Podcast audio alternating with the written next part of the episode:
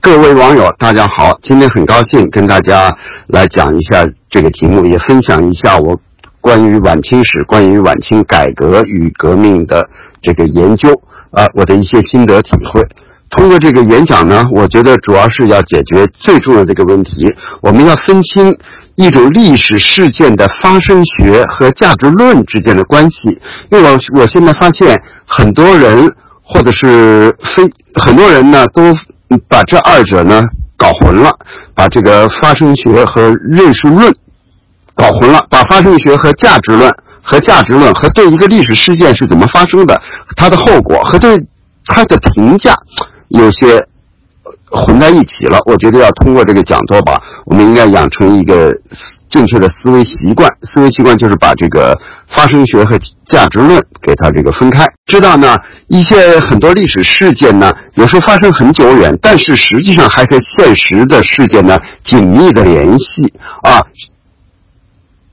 当和现实世界紧密联系呢，它就是这个历史事件呢，就是说它还有生命力，各种各样的现实的力量啊，现实的观点啊，都会对这个历史事件发表种种的看法、种种的想法。那么，只有这个历史事件就是完全和现实不发生什么关系之后，那么呢，它就。对现实没有参照意义，也不是一个这个现实世界人们想象中的一面镜子呢。那么，它就逐渐会退出公众舞台，退出这个公共讨论，而成为一种书斋里的纯学者的讨论。当这种历史事件还没有，就是说还没有成为纯学者的这个书斋里的讨论，也就意味着它还有现实性。它有现实性呢，那么。各种各样的观点都会表达发表出来，在这种各种各样的观点表达发表的时候，我觉得最重要的是要有一个比较正确的一种思维方式，或者是一种历史观。比如说，这个法国大革命发生了这么多年了啊，这个一百好几十年了，一百好几十年了，实际上是到二战结束之后，可以说。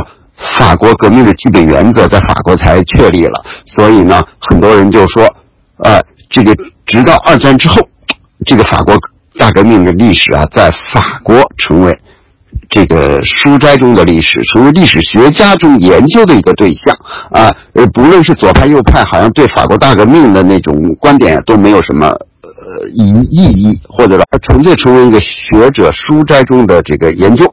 呢，我认识不少法国这个教授，前些年他们跟我谈，他们觉得很奇怪。比如说像这个法国革命，像那个托克维尔的书，他们觉得呢，这些法国都没有什么人读，没有更多人关心了，只是专门研究法国史、研究法国革命的人关心。比如说这个旧制度与大革命这本书，怎么在中国这么热，到现在一直在讨论法国革命？我说那就说明法国革命、大革命的历史对法国人来说是是这个。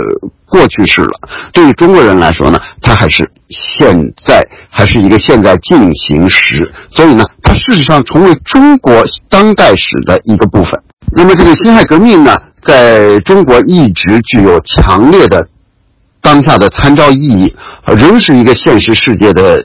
想象的一面镜子，包含着明显的政治利害关系和，呃，比如说，在一九四九年以前，国共双方在你死我活的大搏斗中啊，都要争夺辛亥革命的话语权。国民党以辛亥革命的正统自居，认为共产党人是逆党；共产党人呢，则通过孙中山的新三民主义和太平天国义和团、辛亥革命。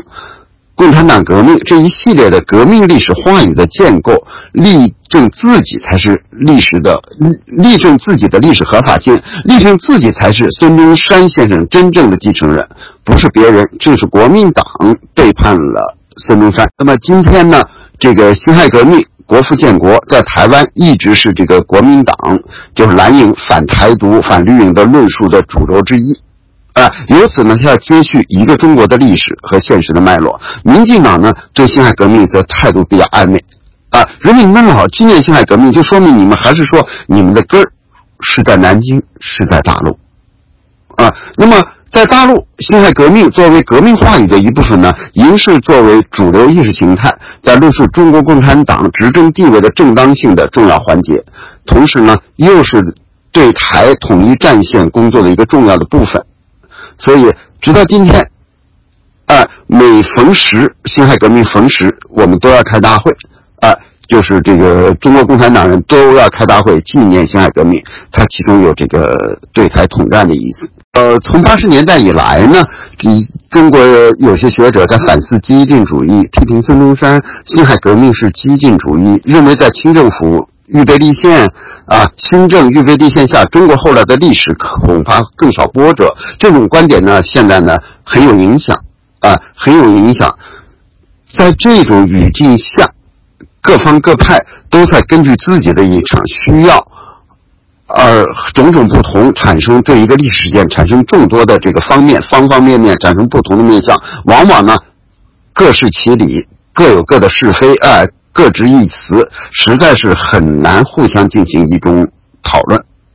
在大陆，现在最有影响的一种观点就是认为辛亥革命过激，或者是认为这个辛亥革命过激呢，那就是认为这个是孙中山这个革命党人打断了清政府主导立宪的这个过程。这种观点呢很有影响，而这个呢实际上是不了解近代史的这个过程，把革命的起源的论述啊，实际上是他忽略了革命起源的论述。啊，它主要是谈革命的意义，做一种价值判断，把价值判断代替了关于革命起源的分析。我觉得这个历史学家或者我们要真正面对历史的时候，更要注重一种历史的分析，通过这个分析来再建立起来对它的价值的判断。你可以这样判断，可以那样判断，但首先对这个历史要有一个正确的分析。确实，不经过激烈变革，尤其是激剧烈革命。而这个造成的社会的大动荡、大破坏，而收取变革革命所带来的社会的进步的实效，就是简单说来，就是通过理性的改革、渐变的改革，确实是社会进步最理想的途径，是值得宣传和追求的。但是呢，如果以近代中国为例来认为戊戌变法过激，认为辛亥革命过激，以此来反激进主义，则。不符合历史事实，啊，激进主义呢危害确实很大很大，但是呢，怎么样的啊来认识这个问题？怎么样的这个来这个解读消解激进主义？啊，就不能这么简单化。你只有认真的分析历史事实的怎么发生，才能够更好的应对怎么样的来消解或者化解这种激进主义。否则，你很难做到这一个。那我觉得，我们对这个晚清的变革和改革之间的关系呢，事实上是，也就是说，为什么最后清王朝覆亡，是做一种切片的病理分析？哎，这首先我讲的第一点就是要分清这个。历史事件的起源和它的对它的价值判断，不能用价值判断来代替对它的起源分析。好，我们具体谈清王朝的最后时刻啊。那么第二点呢，第二段呢，我就想讲清王朝的改革呢，实际上它是一种非常被动的改革。我们大家知道，呃，从前我很多演讲和书中我也就说过，我就不多讲了啊，因为中国传统的呢认为是。这个华夏中心论，那么华夏中心论呢，就是反对这个向外国学习。事实上呢，这个鸦片战争开始了中国的这个现代化转型。比如说林则徐、魏源就认识到这个，至少是认为这个敌夷的这个武器比我们强，提出师夷长技以制夷，包括介绍世界的图书啊，这个海国图志。但是呢，他们却被。批判，啊，被拒绝，《海国图志》这个被毁、被禁止，啊，被回版成为禁书。但是呢，《海国图志》呢，传到了日本，对日本的明治维新起了重要的启蒙作用。今天我们不是讲日本，我就不具体讲了啊。那么，中国是什么时候开始了一点点现代化的追求，或者是说清政府的政策什么时候开始了？应该是，如果从用洋枪洋炮嘛算起，应该是从曾国藩一八五四年用洋枪洋炮才开始。虽然清王朝在鸦片战争中被打败了，但他还是禁止用洋枪洋炮。而曾国藩自己组建自己的团练、自己的军队，没有用朝廷的钱，所以他不需要跟朝廷打报告，所以他，哎，他知道。必须得用最厉害的武器。他在一八五四年，呃，一八五三年底、一八五四年初，从这个广东那边买了大量的洋枪洋炮，武装起了湘军。啊，这那么这个洋枪洋炮呢，在镇压太平天国的过程中，确实起了很重要的作用。这时候，清政府就同意了用洋枪洋炮，等于说鸦片战争十四年之后，清政府才同意用洋枪洋炮，但是不许造，不许制造，不许用机器制造。而日本呢，在四十年代，萨摩藩基本上就完成了我们六十年代开始的洋务运动，开始造枪造炮、炼铁等等等等。呃，中国的洋务运动实际上还是这个曾国藩、左宗棠、李鸿章他们在自己的势力范围之内进行了一个洋务运动，是一八六二六三年左右开始的。呃，本来这应该是由清政府、中央政府进行的一个现代化运动，那么在中国呢，却成为这几个汉族官员在自己的权力范围之内进行了这个。现代化的这个运动就是用机器生产，啊，恐怕如果不学历史呢，会觉得这有什么奇怪的呢？有什么新奇的呢？实际上，他们无论是用哪个机器生产枪炮或者办电报啊、修铁路，都遇到了巨大的阻力啊。其中就说你们这是用夷变夏，跟当年指责林则徐师夷长技以制夷是一样的，说你这是用夷变夏。啊，这个指责是很严厉的。呃，中国的洋务运动实际上还是这个曾国藩、左宗棠、李鸿章他们在自己的势力范围之内进行了一个洋务运动，是一八六二六三年左右开始的。呃，本来这应该是由清政府、中央政府进行的一个现代化运动，那么在中国呢，却成为这几个汉族官员在自己的权力范围之内进行了这个。现代化的这个运动就是用机器生产，啊，恐怕如果不学历史呢，会觉得这有什么奇怪的呢？有什么新奇的呢？实际上，他们无论是用哪个机器生产枪炮或者办电报啊、修铁路，都遇到了巨大的阻力啊。其中就说你们这是用夷变夏，跟当年指责林则徐师夷长技以制夷是一样的，说你这是用夷变夏。啊，这个指责是很严厉的，所以这个能不能用电报、电话代替传统的这个驿站？从一八六八年李鸿章提出到清政府最后同意，用了十二年的时间讨论能不能符不符合中国传统。那么修铁路，从一八七二年李鸿章提出到这个一八八九年清政府最后同意。认为可以，全国应该修铁路，用了十七年的时间来讨论、争论，中国能修铁路不能修铁路，违不违反中国传统？是不是啊？这个用夷变相啊？具体的过程很曲折，甚至还很生动，呃，我就不讲了，因为今天重点不是讲这个，我讲洋务运动，只是讲器物的变革，应该是最容易的，但是都有这么大的阻力啊！可以想见，清王朝在制度变革会。多么的被动！那么事实上，有一批洋务官僚，他们还是了解世界大事。比如说郭松涛，到英国当大使，写了一本书，叫做《史西继承》，他还是按照清政府的这个总理衙门的要求写的。总理衙门把它印行了啊，只是介绍了英国、法国的强盛和他们的议会制度啊，但是呢，却被回版。他遇到了。遭到了朝廷啊从上到下的一致的指责，认为他是汉奸。你在吹捧英国，吹捧西方，啊，吹捧敌意，你是什么样的心肝？所，所以呢，后来把他解职了，这是他被解职的一个重要原因。本来慈禧还要治他的罪，是这个李鸿章活动了一下，认为把他解职为民就可以了，就不必再治他的罪了。用今天的话来说，就是只把他开除公职。就是不给他走入这个司司法程序啊。那么，由于这个海国图志被禁，史西继承被禁，一八史西继承是一八七七年出版的。那么，中国驻日的一个外交官叫黄遵宪，他写了介绍日本明治维新的书啊，他是一八八七年、八八年写成的。那么，在中国呢，就长期就出不来，没有人敢出。你介绍英国、法国强大的书都是这个下场。你介绍介绍这个，你介绍这个日本强，但是中国人还瞧不起日本，啊，更没人敢触。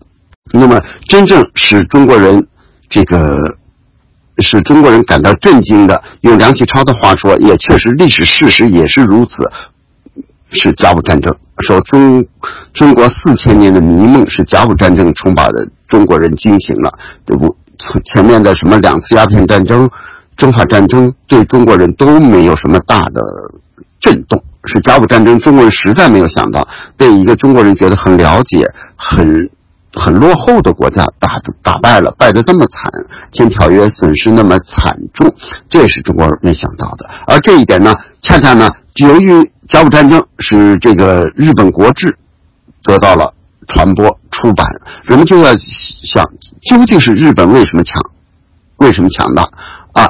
日本国志这时候应运而生。直到这时候才出版了，一八九五年才出版，啊，通过日本国志，比如说广东的两个书生康有为、梁启超，知道哦，原来是君主立宪，日本的强大的秘密在这。那么君主立宪，那么接下来大家也就很熟悉，就是他们推动了成为这个戊戌变法的重要的推手，或者叫戊戌维新啊。关关于这个戊戌维新的具体过程，现在有很多细致的研究啊，研究就分析这个康梁他们的政治策略有什么样的过失，什么样的错误，什么样的失当啊，这些都是很有意义。但是最重要的一点，实在实际上我觉得不在于他们有多大的有什么样的是这个策略上的对和错失误，而在于他们两个是完全是几个书生。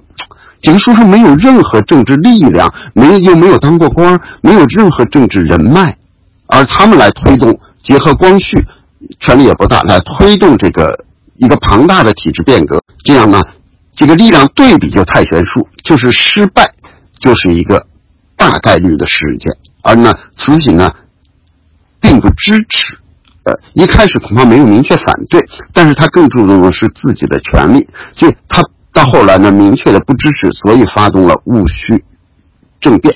那么呢，在这个这实际上戊戌变法，我们可以看它具体的措施是很温和的，它没有废科举，它只提出来要废科举，把科举中的一些科举考试中的一些内容改变一下，从八股文改为写论文啊，并且也并没有敢提出来这个。君主立宪只是提出一些行政变革，因为康有为知道他在从前写文章写的很激烈，真正掌权了，别人说你最想废科举办学校，你为什么现在你有权了，皇帝支持你，你不提？康有为知道说支持我们的人很多，我们再提出这个要断了天下读书人的这个当官的路，天下读书人都会反对我们，啊，可以说这个戊戌维新呢是非常温和的，但是我们看慈禧用。非常激烈的手段对待了这些维新派，而这些人呢，恰恰是体制内的人，可以说是体制内最靠边的一群人，是体制性的、体制的边缘性人物啊，体制内的边缘性人物。如果他们呢，确实不是想推翻这个体制，是想改革这个体制，使这个体制通过改革来变得更好。当你把他们用激烈的手段把他们镇压了之后，那么社会变革的动力。恐怕就会有一种新的力量来出现了。那么，孙中山革命党人是在这个背景下才登上历史舞台的。所以我们看孙中山刚开始的时候，他也是想，并不是一开始就想干革命，而是想通过改革，哎，来使中国改变。他曾经通过王涛上书李鸿章，但他那确实有没有任何公民根本就不可能达到这一点。而清政府对戊戌维新的镇压。也使他觉得应该走革命这条路，呃，当然了，他当时力量很小很小，甚至没有人支持他。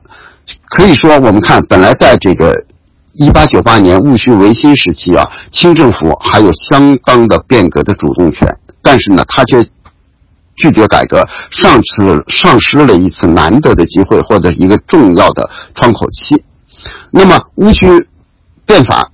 虽然失败了，但是有很多重要的后果影响了后来的中国。其中有一个重要的思想观念上的影响，就是国家观念的转变。所以，我们现在第三讲第三点就是国家观念的转变。因为我们知道，这个从前呢，总是讲这个君权神授，皇帝呢是这个天子，那个皇帝是天子，他的是神圣的，其他的人都是子民、草民、贱民。那么个人和国家之间的关系是一种伦理关系啊，通过什么三纲五常啊这一些啊，把这种人和国家的关系变成一种伦理关系，就好像你和你家庭的关系，你永远无法摆脱。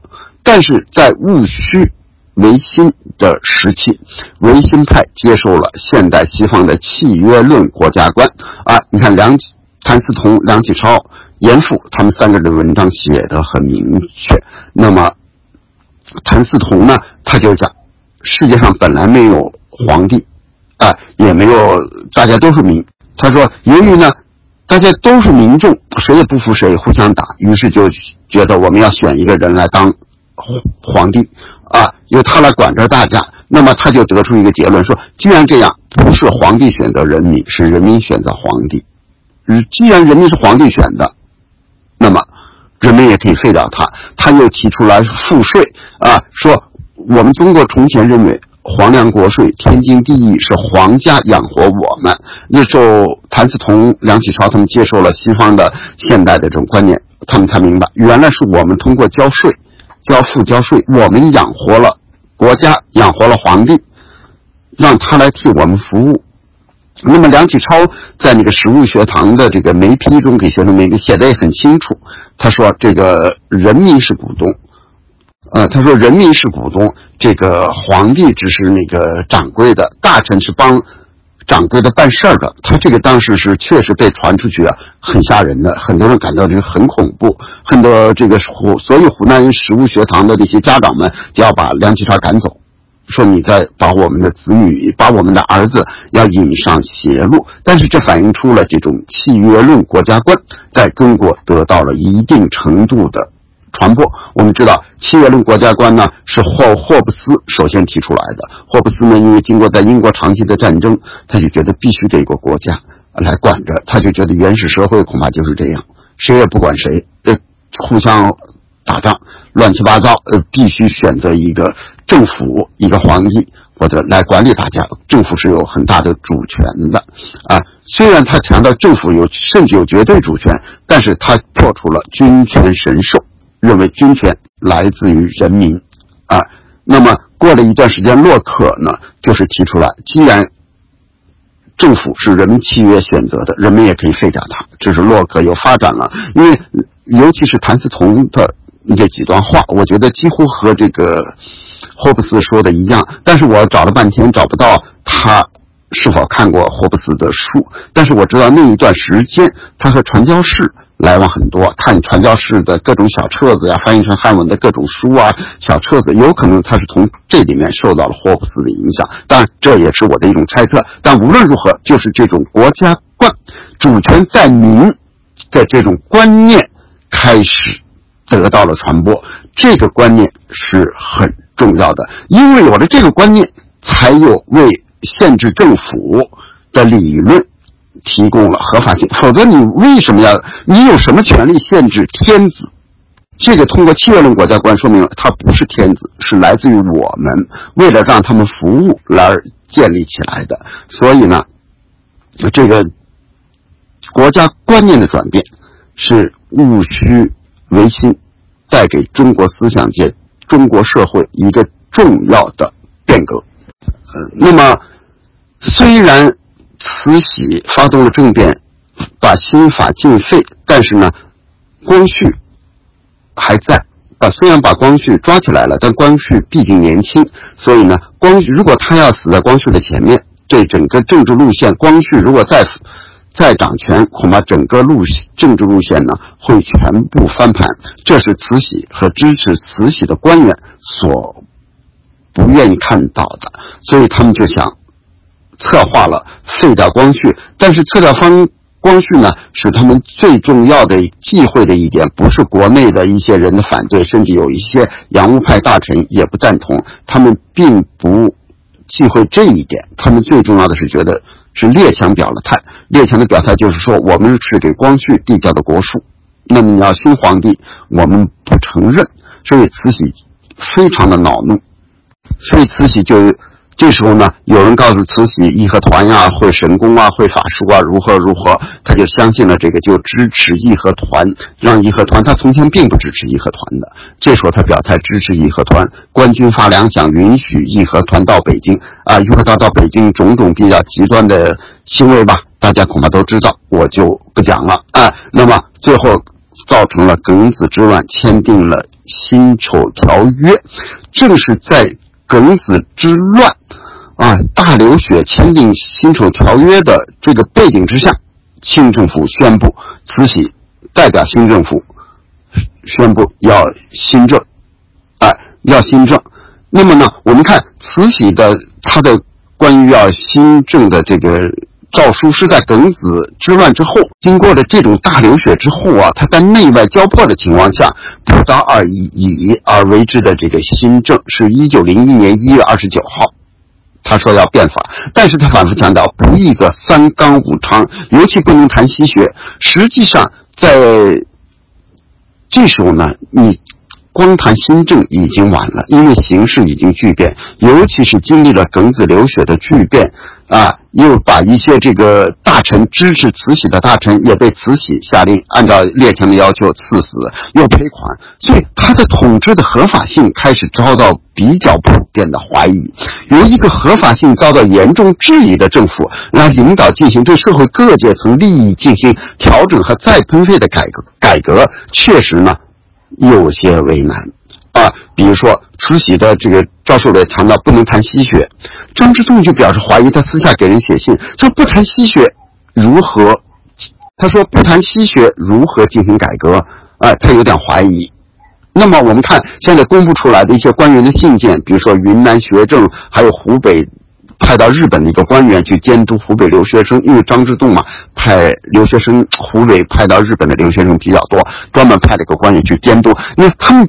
这个信件，对慈禧的这个新政啊，都是嘲笑、讽刺，甚至甚至用的语言都比较粗鄙，叫做“狗屁大话”。这首云南学政，好像是叫叶尔凯，我记得，他说一个用今天话说，这是一个省厅级官员了，教育局长的省教育厅长嘛，都是这样谈中央政府的这个政策，那其他人是怎么看？啊，所以呢，他本身就遭到质疑，而且呢，慈禧呢，他有这个历史之结，他解不开，他反复的要申辩我的这个新政，反复的要申辩我的这个新政和三年前这个光绪啊、康有为他们的是不一样的。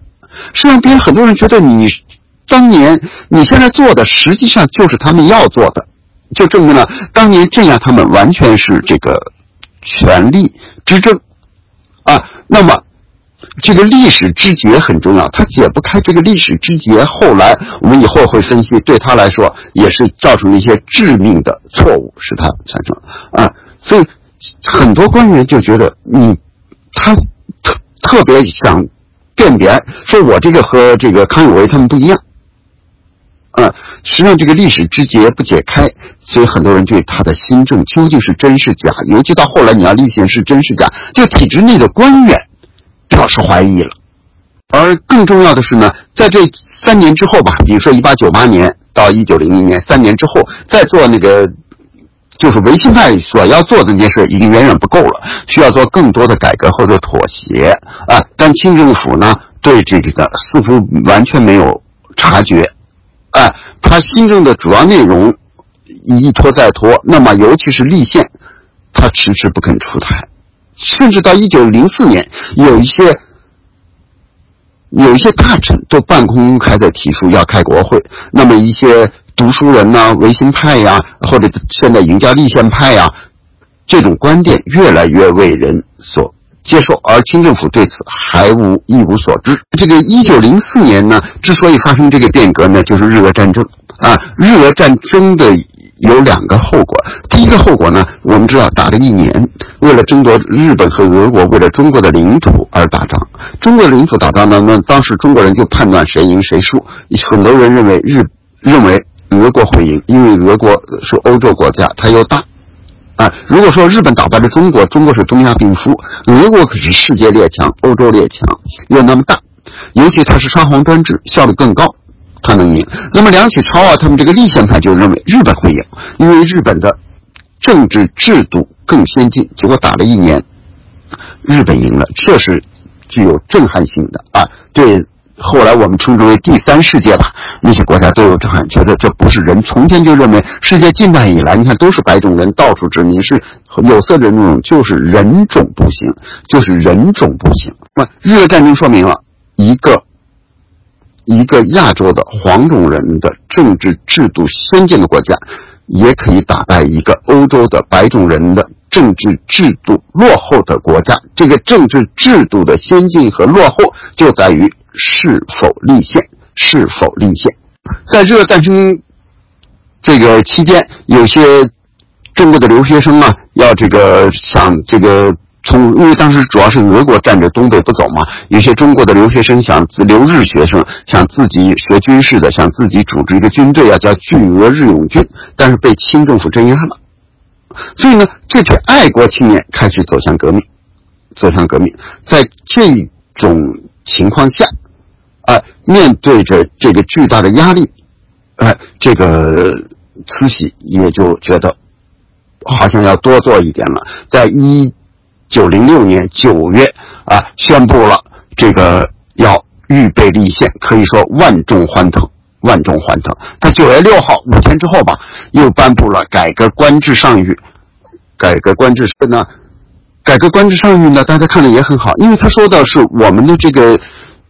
政治制度改革，但是呢，这个行政机构实际上是还很落后，所以得要有一个先进的、现代的行政机构先建立起来，才可以谈得上政治体制改革。所以还有具体的线路图。啊，有具体的线路图，这种可以可以说是顺应民意民意之举。国内是万众欢腾，一些大城市甚至张灯结彩、敲锣打鼓啊，学生市民身上集会、游行、演讲啊，他们编了很多诗词，我跟很多歌呀，都欢迎立宪歌呀，欢迎大清王朝万岁万万岁呀。比如说有这么说：“和信一道光明从海而生，立宪上谕从天而降。试问凡我同舟，何等庆幸！”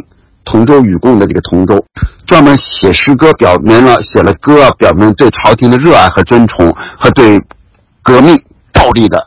反对说大清立宪，大皇帝万岁万万岁！光绪三十二年秋，欢声动地球，和平改革都无苦，立宪在在君主。就和平改革，大家都不受苦，立宪嘛，由皇上来决定。朝廷啊，纷纷革命，仅流血，无非蛮动一一人坐定大风朝，立宪即今诏。啊，他就说，只要一个皇帝，朝廷决定了。啊中国就能好了，就避免了革命这个井流血啊！革命都是蛮动力，这反映出来呢，这是一种民意。就是慈禧的这两项决定呢，是赢得了可以说是万众的响应吧，欢呼。但是呢，清廷呢并没有正视，后来证明他没有正视，真实对他来说是极其珍贵的，没有真实对他来说是极其珍贵的民情民意。啊，首先他说我要先改官制，这个改官制进行了激烈的斗争啊，开始是由袁世凯来负责，那么由于袁因为满族亲贵，最后说服了慈禧，慈禧也认为袁世凯是有个人野心，那么袁世凯马上辞去，想办法辞去了这个最难的这件事本来也是认为是很有权利啊，但事实上也觉得很难，因为满族亲贵多数都反对。哎，辞去了。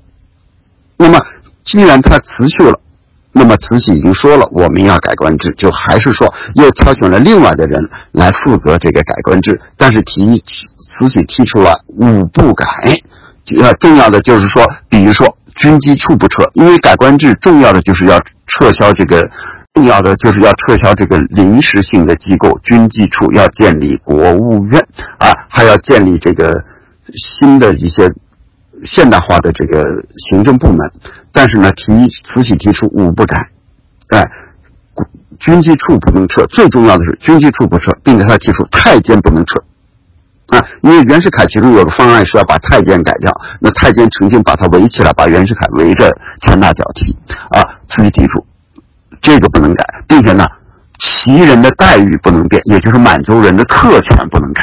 你这个一出来，那么他的执行者就按照这个来改，并且呢，朝廷最终裁定的这个中央新的官制，只有少数旧部被裁裁并。多数呢，旧的衙门并没有被改，也就是改名。重要的是军机处还在，啊，宗人府、什么翰林院这些满人掌握的部门全部保留。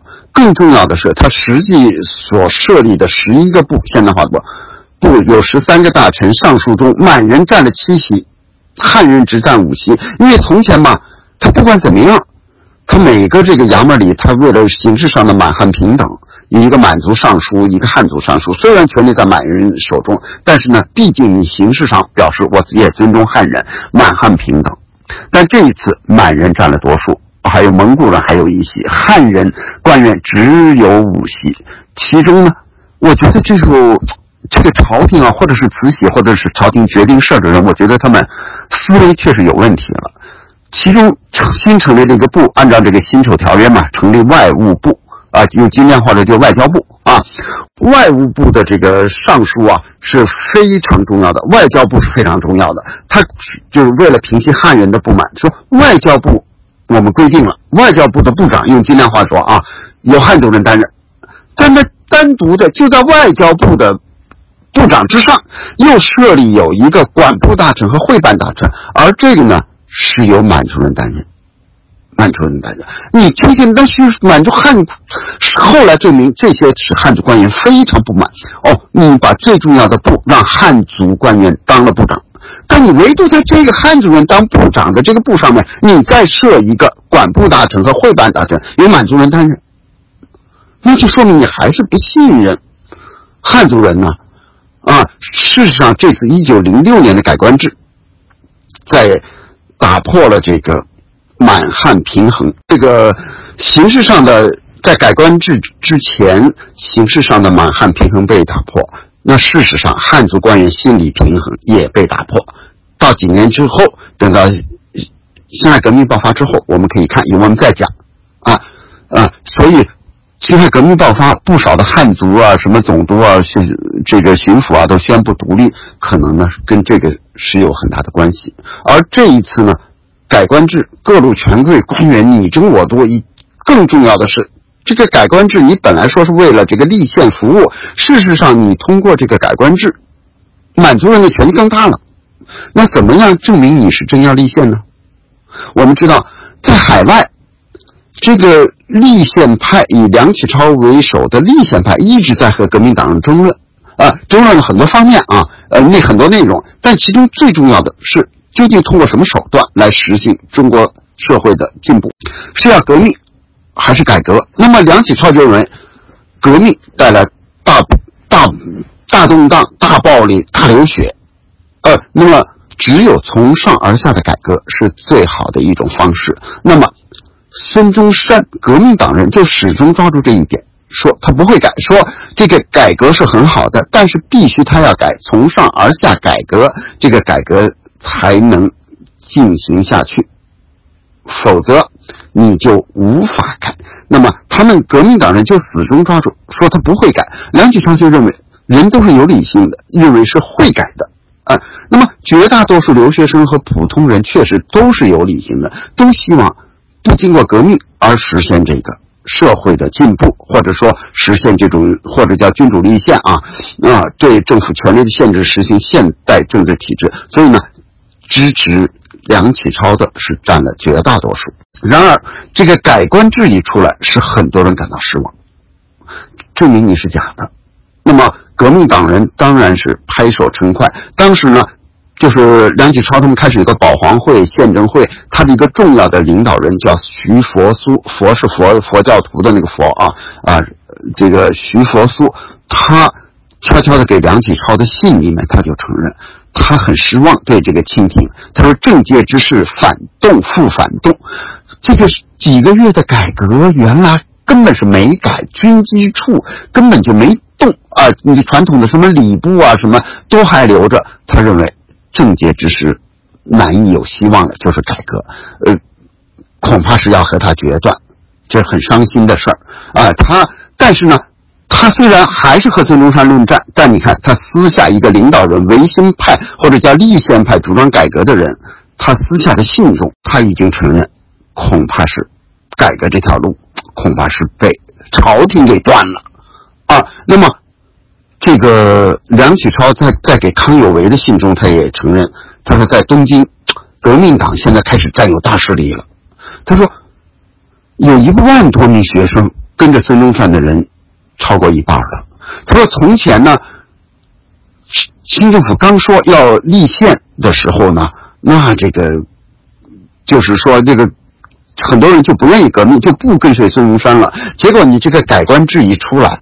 哎呦，马上很多年轻人、留学生觉得你这是假改革，就跟着这个孙中山走了啊，就觉得还是孙中山说的对。可以说，这是因为在这个就是在这个时候，革命派的力量开始壮大，而孙中山感觉到这一点的时候，孙中山就是成立了这个同盟会，同盟会成为一支力量。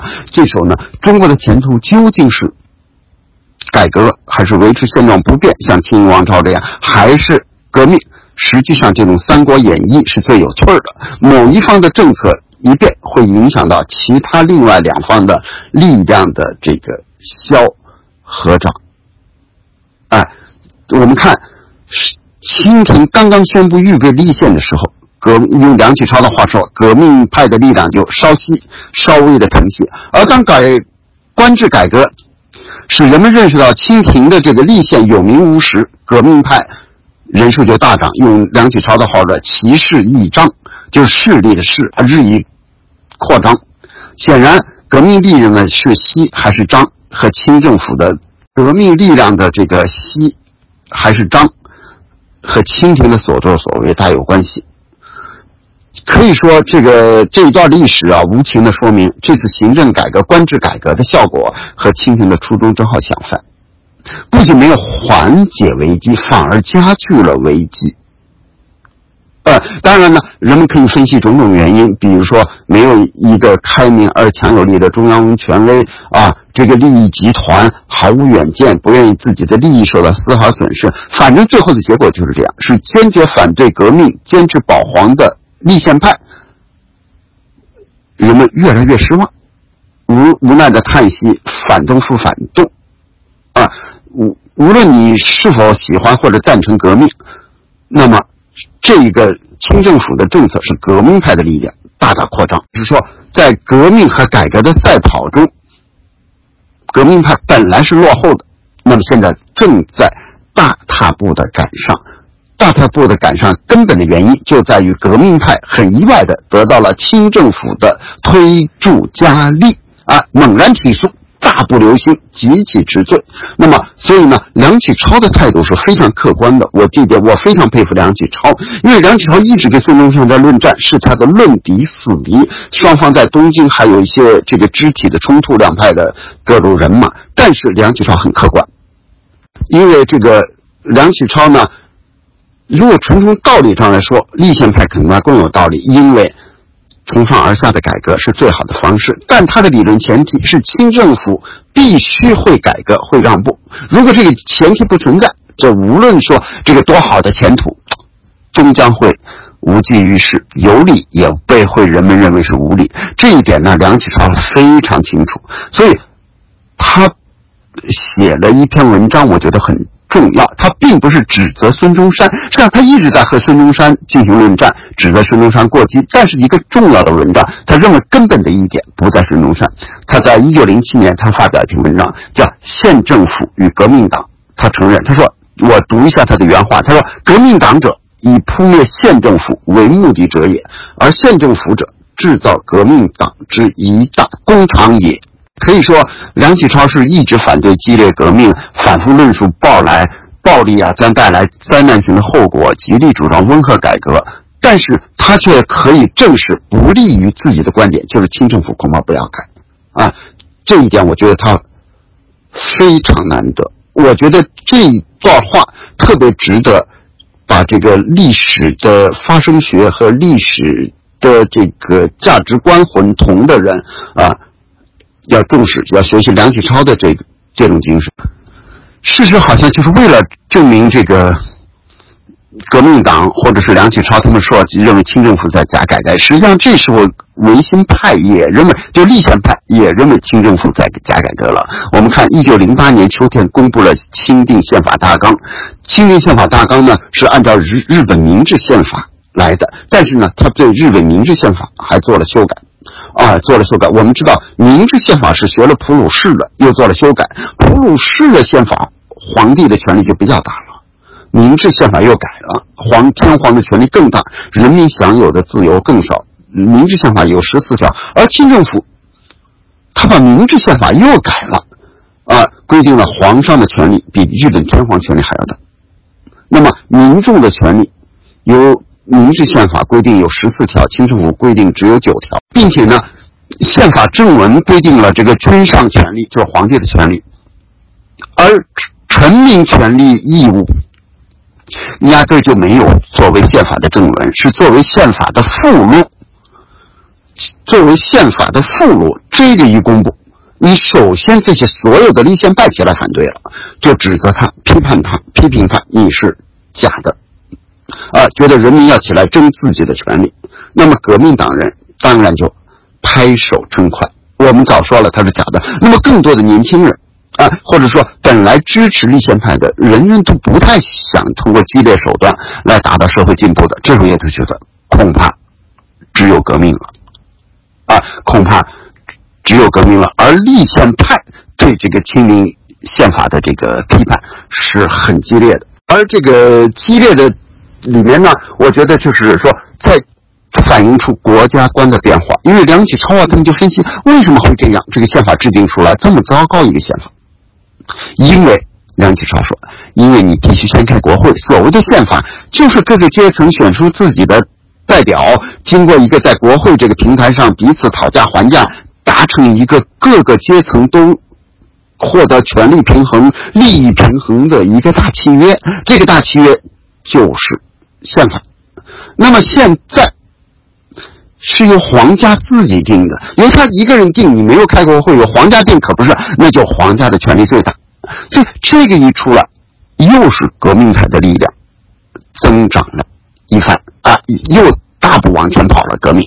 下面我们讲第五点：清清王朝社会基础的崩塌啊。面对这样的局局面呢，慈禧太后和支持她的那个顽固派的官员呀，反而不是想通过改革来缓解这个局面，觉得要严加控制。那么呢？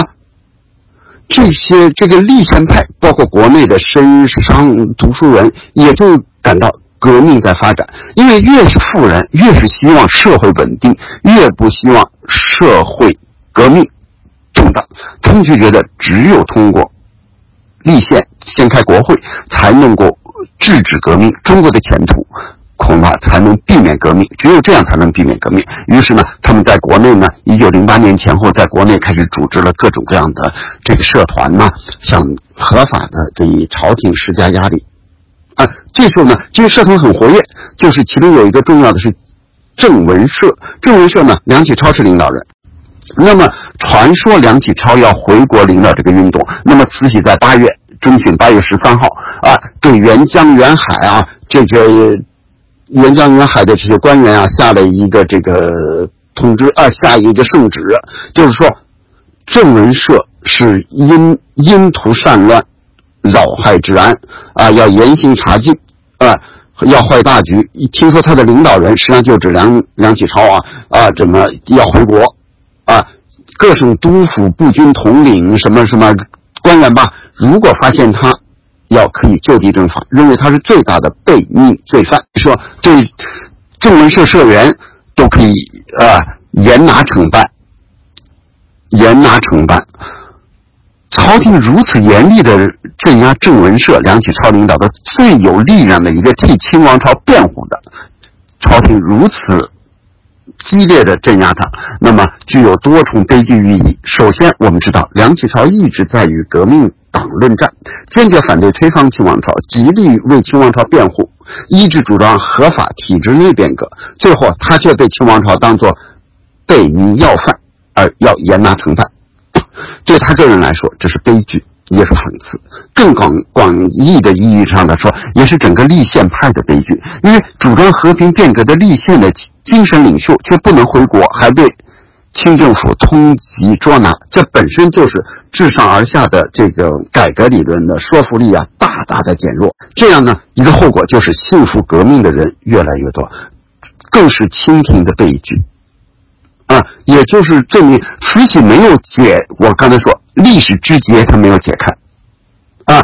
他这是一九零八年，慈禧还是对一九零八一八九八年十年前，他认为梁启超和光绪。要夺自己的权，他不仅不设法抚平那个创伤，不是不安抚当年因主张体制为体制内的维新而受迫害的政治家，没有让梁启超为自己所用。他根本不了解梁启超现在在海内外的威望有多高，依然毫不宽容当年的政体，仍把他当做体制最重要的敌人，叫通缉。啊，清政府就失去了领导改革的能力。与机会，所以你这个一出，革命党人更是拍手称快。梁启超就很难再为清王朝进行某种辩护了。很多年轻人呢，也就是觉得，你本来说要维护他，不能够推翻他，结果你是他最大的罪犯啊！事实上，清朝人这个一九零八年通缉梁启超，一些高官也很不满。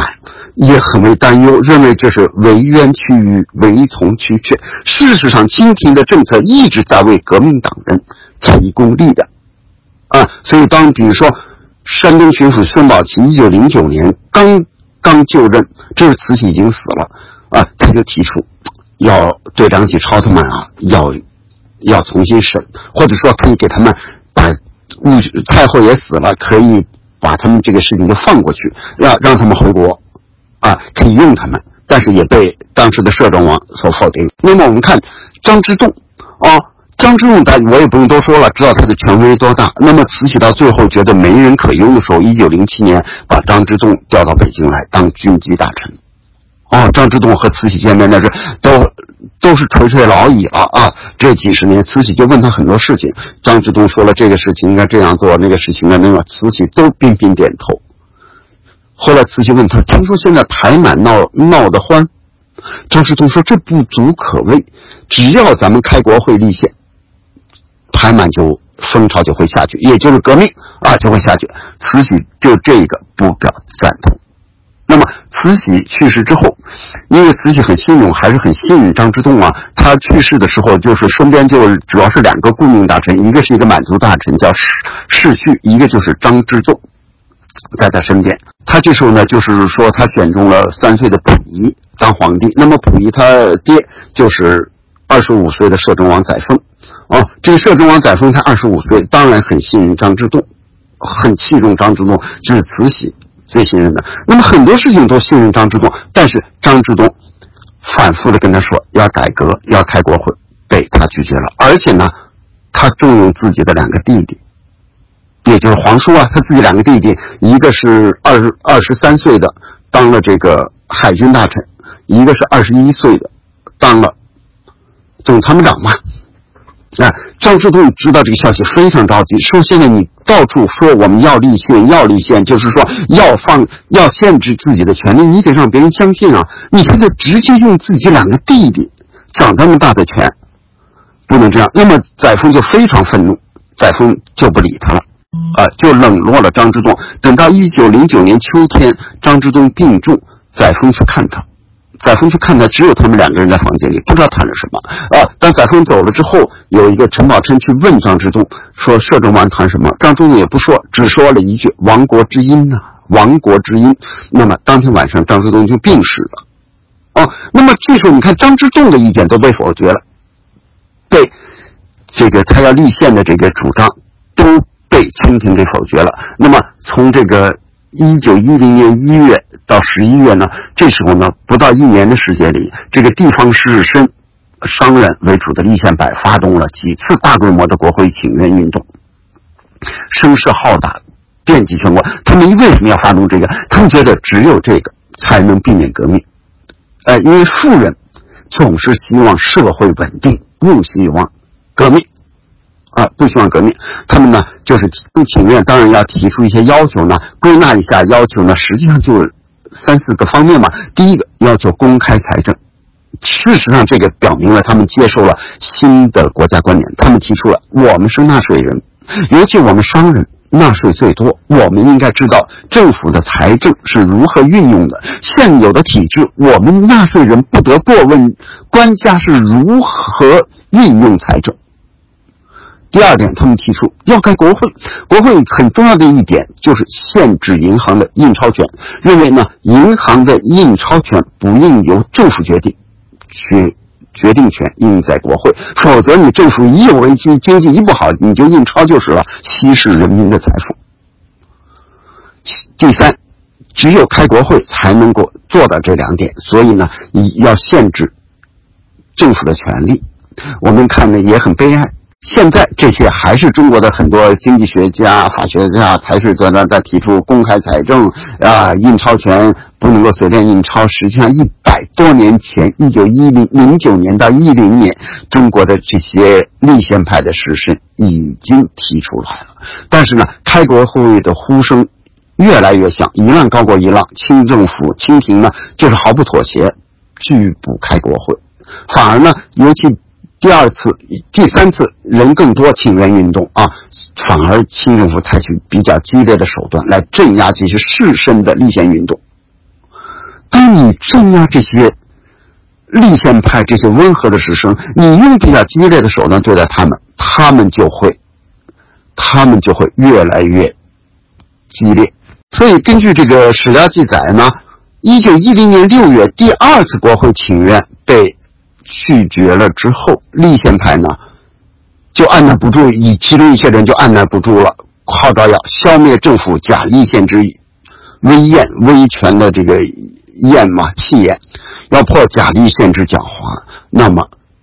第三次立宪的，一九一零年十一月，第三次请愿是最大规模的。上海商团派了很多人来，因为我们知道上海商团那是非常厉害的，在近代派了一个副会长叫沈曼云，啊，沈曼云也参加了这次请愿。他就感到革命形势在发展，他非常担心，不希望革命。他因为中国嘛，官商实际上是认识的，他认识这个当时最有权力的这个庆亲王奕匡，他就跟这个奕匡讲了当前的形势，劝你早立宪。但是呢，被立奕匡完全没感觉，反而训了他一通。这天下是我们爱新觉罗的，什么时候轮到你们几个商人来说？商人来说，我们爱新觉罗家族，我们的天下，你什么时候要干什么干什么？你们是不是想造反呢？是满云完立刻明白，清廷对现在的形势毫无感觉。既然你没感觉，他觉得清朝要完。对于一个要灭亡的政权，我们为什么要跟他在一起？我们请愿就说明我们还承认他。于是请愿没结束，史曼云带着上海请愿团说：“我们走了。”我们不请愿了，别人就问，说你为什么走啊？请愿还没结束呢。沈曼云就说了几句话，说浮水将沸而犹豫不知，此为天命也。就是说锅都要开了，清王朝这个鱿鱼还这条锅中的鱼还在那游，一点没感到要开锅了，这就是天命了，这就是天注定了。我们不能跟他在一起了。所以，一九一零年十一月底，他回到上海，跟上海的同盟呃，上海的这个。商会的领导人汇报了当第三次请愿的情况和清政府的态度，最后他们觉得上海商会的人觉得清政府要完，我们不能跟他们在一起了，所以他们就开始和革命党人联络、谈判、沟通。在一九一一年三月，上海商会集体加入同盟会。这时候，我觉得中国的前途，革命和改革的赛跑。八成是革命了，恰恰是清政府的政策把商人都逼到那一边了。那么上海商人在当年是具有风向标的意义。那么各地，你看湖南呀哪儿，各地的这些商人呢，就开始和各地的一些革命党联系。呃，士绅商人从前是不太瞧得起革命党的，革命党往往是这个社会下层的多。啊，这些商人都是富人，都是社会精英，都是绅士，他们确实本来瞧不起革命的，哎，反对革命，并且也瞧不起他们，就开始跟他们去联络起来了。而清王朝呢，对此毫无感毫无感觉，反而呢。采取了一系列的这个措施。那么，我先讲一下我的一种这个历史学的养成我的一种思维方式。那么，历史学家对于清王朝这一段预备立宪，究竟是真立宪还是假立宪，是有不同观点的。一种认为它是真立宪，不管怎么样，这个宪法确实很糟糕。但中国千百年来没有宪法，再糟糕的宪法，它总有一部，并且呢。他成立了一些机构，比如说资育局啊、知政院啊，这些虽然不是议会，但是毕竟成立这些机构为今后的立宪做准备，这说明他是真心想立宪的。那么反对者，有些历史学家认为他是假立宪，说他连一个明治宪法都被人认为是刚及格甚至是不及格的宪法，他连明治宪法的这个水平都没达到。第一，及格线没达到；第二，设立的那些机构并不是真正的这个议会机构。关键的是，他为什么还通缉梁启超？说明他是假立宪。我觉得这两种思维方式，或者说两种观点，都有道理。如果你把标准定的低一点，可以说它是真立宪，你可以找出史实来论证。我把标准就定在这儿，它是真立宪。你把标准定的高一点，你可以说，也可以说明。它是假立宪，就是看你一个历史学家把标准定到哪儿的这种很主观的你设定标准的问题。而我的思维方式是什么？我觉得更重要的是看当时的他的社会基础，认为他是真立宪还是假立宪，这是最重要的。我们重要的是要分析这个。如果这些士绅或者说他的社会基础坚决反对革命的，他的社会基础认为他是真的，那么哪怕他是假立宪，他也能维持得下去。如果这些人认为他是假的，哪怕清王朝是真立宪，那么他也维持不下去。这说到底是一个社会心理问题，是他的社会基础的心理问题，就像一。就就像钞票一样，有人信你就能用，没人信你就破产。关键是清政府的所作所为是他的社会基础，认为他是假的。因为呢，我为什么从来不举革命党人的例子？因为革命党人的特点就是这样：不论你真假，不论你做的再好的东西，我都要说你是坏的，是假的。那么恰恰是这些反对革命的这些他的这个士绅起来指责他是假的，啊，这就。很可怕了，这就说明呢，他的这个公信力啊在上市，他的公信力上市，因为呢，你这个政府嘛也是会说谎话的，政府说的谎话没人相信，这是公信力上市的一个重要表现。那么，政府的公信力丧失更严重的表现是什么？你说的是真的，是实话，也没有人相信，这更可怕。如果说清政府是真立宪，那么。这些士绅都不相信他会真立宪，就证明他从前的所作所为丧失了自己社会基础对他的信任，这就为这是革命的重要的一个社会前提。呃，反对革命的这些温和的人都不相信这个政府了，这就为这是革命的重要的一个心理基础或者心理前提。可惜清政府对此完全没有。感觉，所以清政府呢，我们刚才讲到，一九零六年改官制，使汉族官员心里很不满，满族官员的权力越来越大。那么到一九一一年五月，成立皇族内阁，实际上这一系列的这个政策呢，是使他的利益的边界高度清晰化、高度集中化。实际上，一个高明的统治者应该是自己的利益边界很模糊。大家都认为我是你这利益体制内的一部分，结果清政府恰恰从一九零六年就慈禧主导的这个改官制起，他画了一个很清晰的边界，还很窄，啊，使汉族官员一下子感到失望了，啊，那么我们看，在这个要改革的这个压力之下，这个连清政府的一些高官也觉得要改革了。恰恰是，这个摄政王的两个弟弟，就是一个海军司令和一个总参谋长，一个叫载洵，一个叫载涛。他们由于还是了解一些这个社会的情况，他们曾经上密折，要求迅速设立责任内阁，尽快开国会。他们如果认为如果晚了，恐怕情况不好。事实上就意味着如果晚了会革命。但是载沣看到自己两个弟弟的这个主张，他也犹豫半天。但是朝廷内一直有反对力量，他还是接受了反对派的观点，做了一个错误的选择，没有同意自己两个弟弟的观点。那么事实上，在这个大事面前，一些满族大臣、汉族大臣都感觉到了啊，所以以这个满族大臣叫西凉为首的，西凉啊，团结了很多满汉大臣，比如说我们看。有东三省总督、东三省总督西凉、湖广总督瑞成、两广总督云贵总督、伊犁将军、察哈尔都统、吉林巡抚、黑龙江巡抚、江苏巡抚、山东巡抚、山西巡抚、河南巡抚、新疆巡抚、浙江巡抚、江西巡抚、湖南巡抚、广西巡抚、贵州巡抚。有满族的，有汉族的，他们几经商量，觉得时机很紧迫了，所以他们在一九一零年十月底的时候，实际上联盟上了个奏折，说要尽快开个会，实行立宪，否则他们觉得情况不妙，也就是说，很可能他们没有不会用革命这个词儿啊，觉得很可能就会革命，呃，大清的江山有可能不保。其中他们提的一个观点也挺有趣儿，我。念一下，因为当时他们这个提出来呢，就有很还有很多官员，当然也是反对的力量，也很强大啊。这其中有一个就是说，中国民间老百姓没有政治思想程度不足，就不可能立宪，立宪会导致动乱。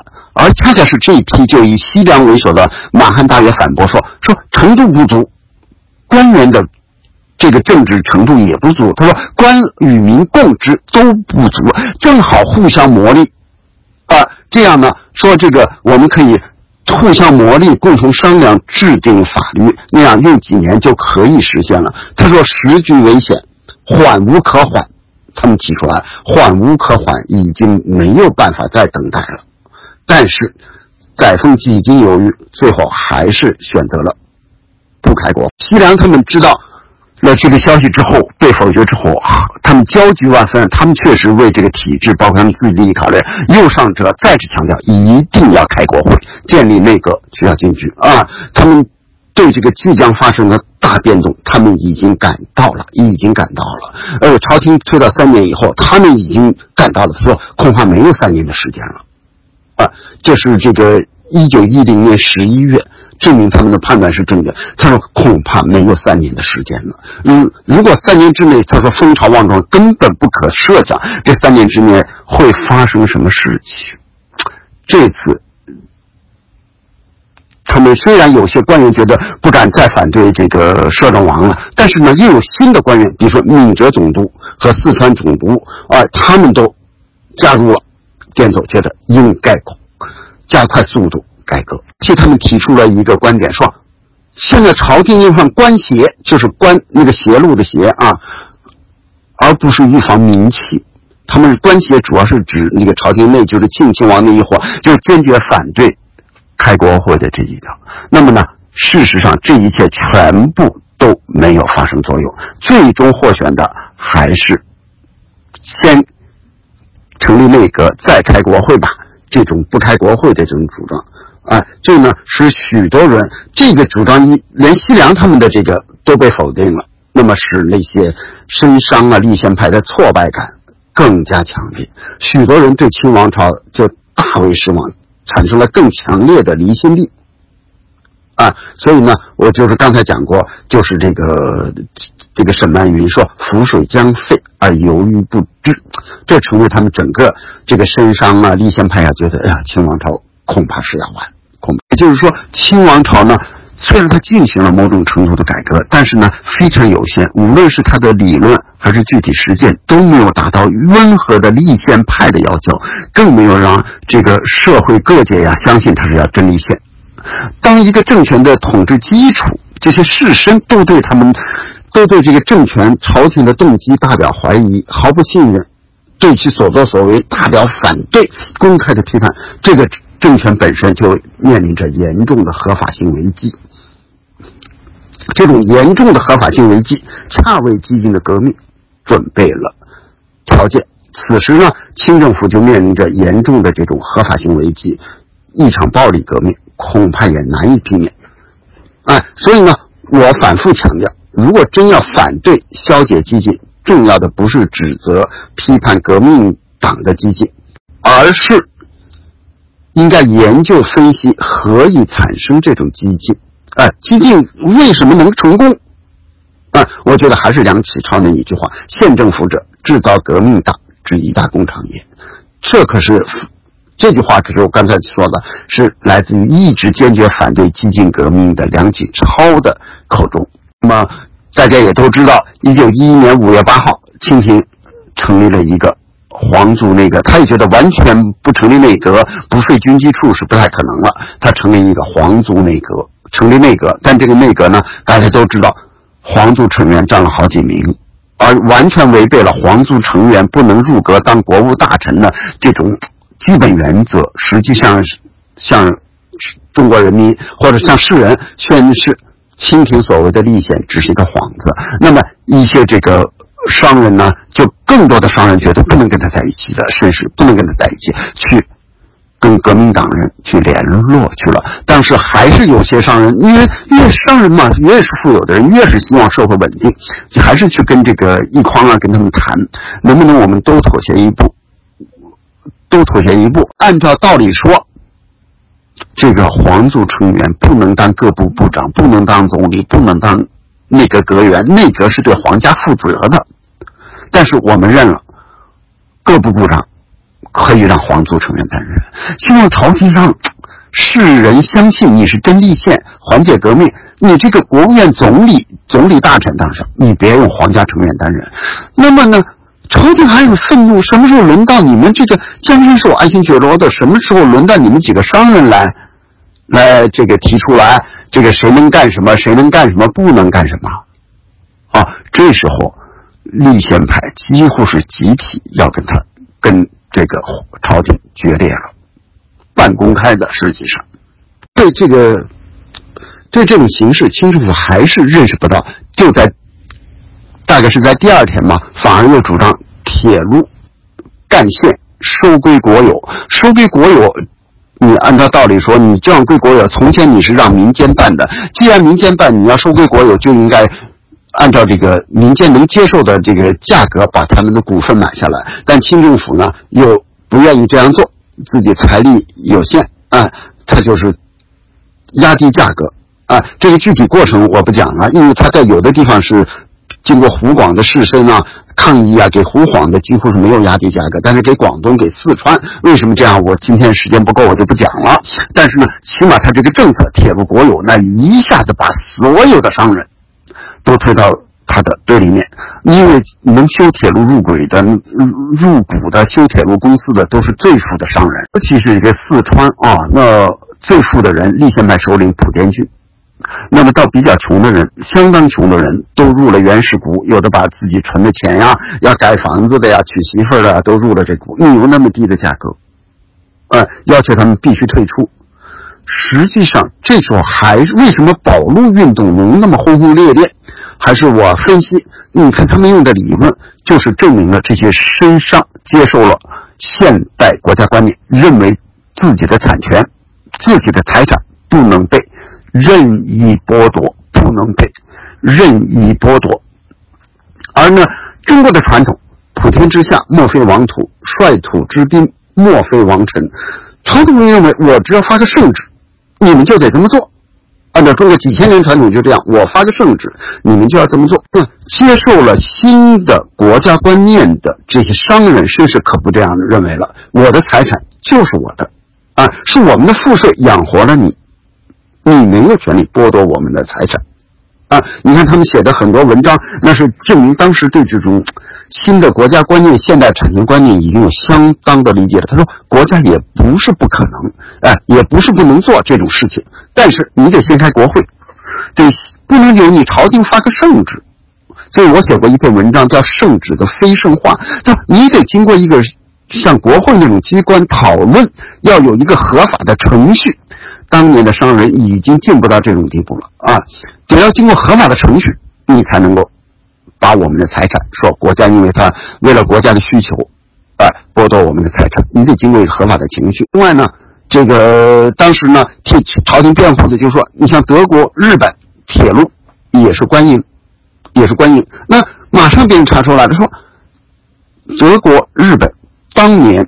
也是民营，后来政府收了。政府不叫收，政府也是首先通过国会了，通过国会，并且给所有的那个铁路的这个股民给予给了相当的补偿，所以它才没有引起风波，没有引起震动。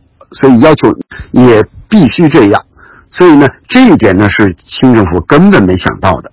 不承认这一点，也完全不承认这一点。那你看，本来的四川总督赵尔丰啊，他实际上他的前任叫王仁仁，就觉得不能这样做，就跟朝廷上奏折要改变这个政策。朝廷让他进京候讯，剥夺他的官职，准备治罪。那么赵尔丰到任，赵尔丰也感到四川不能这样做，必须得顺应舆情，要求朝廷改变政策。朝廷呢，也就是说。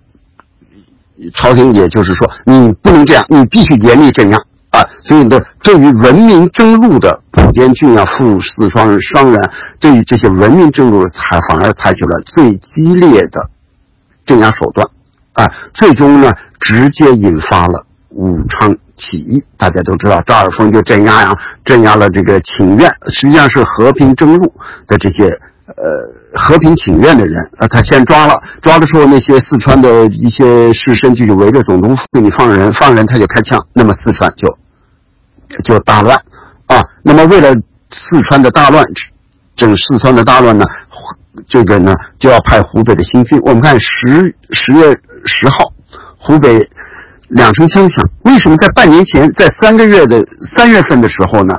这个。孙中山经过几年的准备，请全力发动广州起义都没有成功。所谓的后来的黄花岗七十二烈士墓，而这次孙中山来根本不知道，在美国很失望了。突然武昌这个成功了呢？啊，就在于武昌枪响之后，湖北最富的人上任，叫做这个汤化龙，啊。他是咨议局局长，又是立宪派湖北的立宪派首领。他说：“我表示支持革命党人，只要有钱支持，有商人支持，那就，那就，这个政权就能够维持。我们看政权一维持呢，实际上他维持一段时间，整个东南各省都起来了。那绝大多数都是士绅和立宪派，士绅呐，立宪派呀，和这个汉族的巡抚一结合，说咱们变吧。”那就变了，咱们参加革命吧，这就，呃，就革命了，一下半壁江山就独立了，啊，你像上海，那就是革命党陈其美和这个商团双方商量怎么配合作战，最难攻克的地方，恰恰是上海商团商会的武装攻克的。像湖南呀，其他地方啊，包括苏州最明显啊。苏州当时省会苏州，呃，这江苏最明显，当时江苏省会是苏州。那么呢，一些士绅呢就找到那个巡抚叫陈德全，说咱们也独立吧，也革命吧。陈德全说好啊，这汉族就啊。那么呢，他说革命得有点暴力吧。我他们自己拿着竹竿把那个巡抚的瓦呀捅掉了几块啊。所以说。在五十天内，有十四个省南方脱离了清王朝的统治，北方有山西，哎，这就是变成了中华民国后来的坚强的基础。没有得到社会的广泛的认可，或者说更具体说，没有得到支持他的社会基础的认可，那么这就为革命打开大门。我们知道，改革之门越大，革命之门就越窄。改革大门越窄，革命之门就打开；改革之门关闭，那就是革命之门打开的时候。好，最后我们总结几点。首先，我们可以说，如果说孙中山过激，那么梁启超和士绅不算过激吧？如果说梁启超和士绅，那毕竟是代表汉族啊，是大臣，不是官员，也可以说过激。那么张之洞不能说过激吧？那张之洞的这个观点也被朝廷给否决了。啊，如果说张之洞也算过激，那么西凉是满族大臣，很多满族大臣都说要立宪，也被否决了。你不能说他们过激吧？如果你们还是承认说，如果还是认为他们也是过激，那么两位皇叔提的意见也都被否决了。所以说，这个改革呢，是当时各方对于理性的态度妥协的结果。只要有一方坚持不妥协，就无法改革。社会矛盾必然以不是坚决镇压，就是激烈革命这一类的暴力方式来解决。一场巨大的社会革命，实际上主要不是革命者主观激进造成的。在社会矛盾中，这个统治者往往居于主导地位，革命者往革命往往是由统治的种种极端的触发造成的。几乎每个时代、每个社会都有各种各样的激进思想、激进分子，但在一个成平的年代、开明的社会，这种形形色色的激进思想对民众的影响实际上非常有限，更掀不起动荡社会的大风大浪，只能是这种在边缘的少数人的信念，啊，根本不足为意。然而呢，一旦社会腐朽不堪，或者社会整个阶层发生社会发生。根本性变化，像鸦片战争以来，中国社会实际上发生变化，而统治者呢又拒绝改革，来疏解这种不满，来延缓危机。那么呢，这个民众觉得忍无可忍，最后就抱定我和你要一同灭亡，甚至都可以啊。这时候不是鱼破，呃，不是网破就是鱼死。这样是时候，这种本来就有的这种激进思想，一下子就像狂飙突起。成为席卷一切的巨浪大潮。此时此刻，谁最激进，谁最有吸引力？暴力肯定是不断升级，越演越烈，最终就是大革命啊！所以，这是这就是这个社会给我们的教。你看，这士绅的观念变化很大，也就是说，人民已经不是过去的人民，政府还是过去的政府，还是觉得我发个圣旨就可以把你们的财产剥夺。所以我们看。整个近代中国的历史，满清统治者根本没有审时度势的能力，容纳各方的明智与气度，尤其没有那种不断妥协的精神。像英国的统治者，呃，英国国王就有这种精神，啊，那么，中国那么总是在被动，满清统治者总是非常被动，总是下一阶段做这个。上一阶段做的事情，那么历史说明呢？近代中国的激进其实是清政府的极端逼迫出来的。所以，与其指责民众变革的激进，不如批评统治者的顽固。啊，与其呼吁民众不要激进变革，不如请求或者吁请统治者不要极端顽固。这才是化解激进最有效的途，就是这是我们通过中国近代史怎么样来分别这个，就是怎么样一种思维方式，要把这个还是回到第一段，把这个历史的发生学要好好的分析历史发生是怎么发生的这个过程，就像做一个病理切片一样的分析，才能够避免这个病因的发，这个病的继续发作。好，今天讲到这，欢迎各位提问。好，谢谢各位。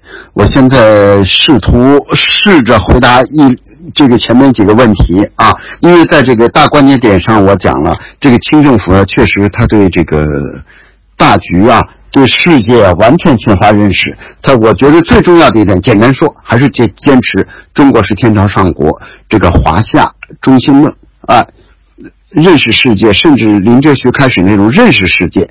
只是了解一下世界，都认为是大逆不道。这个更不要提这个向外面这个学习啊。首先从器物上，他都那么落后，我觉得比较中日很有意思。日本鸦片战争，我有篇文章专门讲到过，鸦片战争是中国经验，没有变成中国知识，中国经验却变成了日本知识。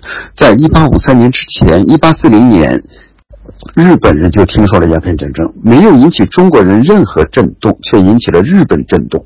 于是他们开始了，那时候在一八四零年左右，他们就开始了种种的器物上的改革，比如说用洋枪、洋炮，甚至建工厂，让荷兰人帮着他们建工厂啊，这一些，啊，这也就是说，呃。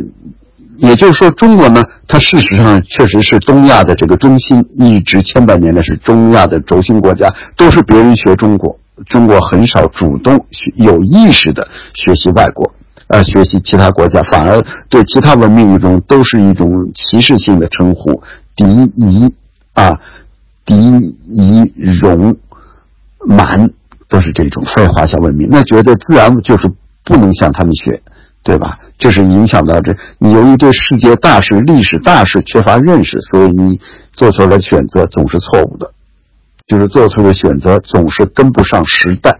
总是跟不上时代。第二个问题呢，确实就是说，除了这个我刚才讲的那个中国和日本这个一个轴心文明和非轴心文明的区别一样，因为日本嘛，他从前是学中国、学中华，千百年来他梦一样的觉得要赶上中华，甚至有时候中国被满清、被满族占领了，他是日本甚至能够多少有点意淫的认为我就是中华，我是华夏，但是呢，他从内心还是要学习中华，但是一旦知道中华被另外一个国家打败了，那么他们马上就会从学 A 转到学 B，比较容易。而中国呢，确实这个转型呢是很困难的，是很困难的。所以今天不是具体讲日本，我专门写过关于这个福泽谕吉的文章。福泽谕吉呢，就是认为呢，这个因为他是主张侵略。这个韩国侵略朝鲜和中国的，他觉得日本已经和欧美一样文明国家了，这就是野蛮国家，野蛮国家或者半野蛮国家，欧美就要来侵略，呃，我们也要赶在欧美之前侵略。但是呢，当甲午战争，他是坚决支持的，他是捐了很多款，欣喜若狂。但真正甲午战争打完了之后，他反而提醒日本人说：“我们不要瞧不起中国，我们应该以。”还是应该像学生对老师的那样的态度来尊重中国、尊重中国人，啊，我们是要以这个反腐的心态来感谢中国。其中他特别强调说，我们日本像一个小狗，活蹦乱跳，遇到什么东西就很好转弯；中国像个大象，进步很缓慢，转个身都要半天。啊，他这个福泽谕吉在甲午战争之后反而写了这种文章。另外，我觉得从这个二次革命和辛亥革命，我觉得根本一点或者难以这个完全相同并论，什么二次革命就是几个国民党人吧，在那里要革命要反对袁世凯，整个民众或者士绅啊什么几乎都不支持他。也就是说，你没有一个社会基础的支持，你很难。成功很难成功。我写过一篇文章，二零零八年写的，叫做《国进民退引爆辛亥革命》，啊，其中谈的就是说清王朝最后把整个社会基础给得罪了，而但是呢，恰恰是这些师生呢，一方面他们是这个反对了这个清王朝，甚至和革命党串通一切，但是从内心他们。并不认同，并不，并不相信革命。因为你们革命党那么年轻，又从来没有任何从政经验，所以当时觉得非袁莫属，是他们以张謇为代表吧，啊，把袁世凯推上了这个历史舞台。而二次革命的时候。除了孙中山啊、黄兴啊这些革命党人认为你暗杀了宋教仁呐，你什么呀？你这个违反了什么什么宪政啊？违反了这个啊？从政治上反对你，但整个来说，尤其是你士绅，并不支持这个革命党人，所以他就不可能成功。你反过反过来，二次革命的失败，恰恰论证了辛亥革命是。是，我是这些士绅决定了是否成败，所以我有一篇文章啊，几篇文章嘛，我的基本观点就是认为，辛亥革命时候，革命党人只是一个导火索，真正决定能否成功的，实际上是士绅，或者是说是绅士绅能决定清王朝是存还是亡，辛亥革命是成功还是失败，真正的决定者是他们。呃，袁世凯呢，他为了表明自己，当时呢，他确实有自己野心，但是他这个不能公开的表露出来。你就是如果自己称帝，那就表明你是有野心的，哪怕是君主立宪，中国人还是认为这个皇帝那是是很敏感的一个词，或者说你不能自己当啊。那当时绝大多数人还是希望袁世凯主政，但并不认为。他应该当皇帝。袁世凯自己反复的表明：“我没有野心，我没有野心。你如果自立为帝，那就是别人认为你有野心了。啊，袁世凯当时给人一个很诚恳的感觉，觉得我是为了国家，为了什么，大家让我出来的，所以他他不能够说自己我当皇帝，哪怕是君主立宪，相反，他还要表现的还是自己非常尊重清史，非常尊重清史，在整个好像是整个自己在替清史考虑，所以要保全他们的一些财产，保全所有人的生命安全，啊，他反复的表明自己没有野心。啊，这是在万众拥戴下，我才去当这个中华民国的总统。还有，刚才有网友问，这个英国，实际上英国是个特例，英国是个特例，能够真正回到这个君，就是把国王推翻之后，再回到这个君主立宪的这种国家是很少的。英国是个特例，这恐怕这就。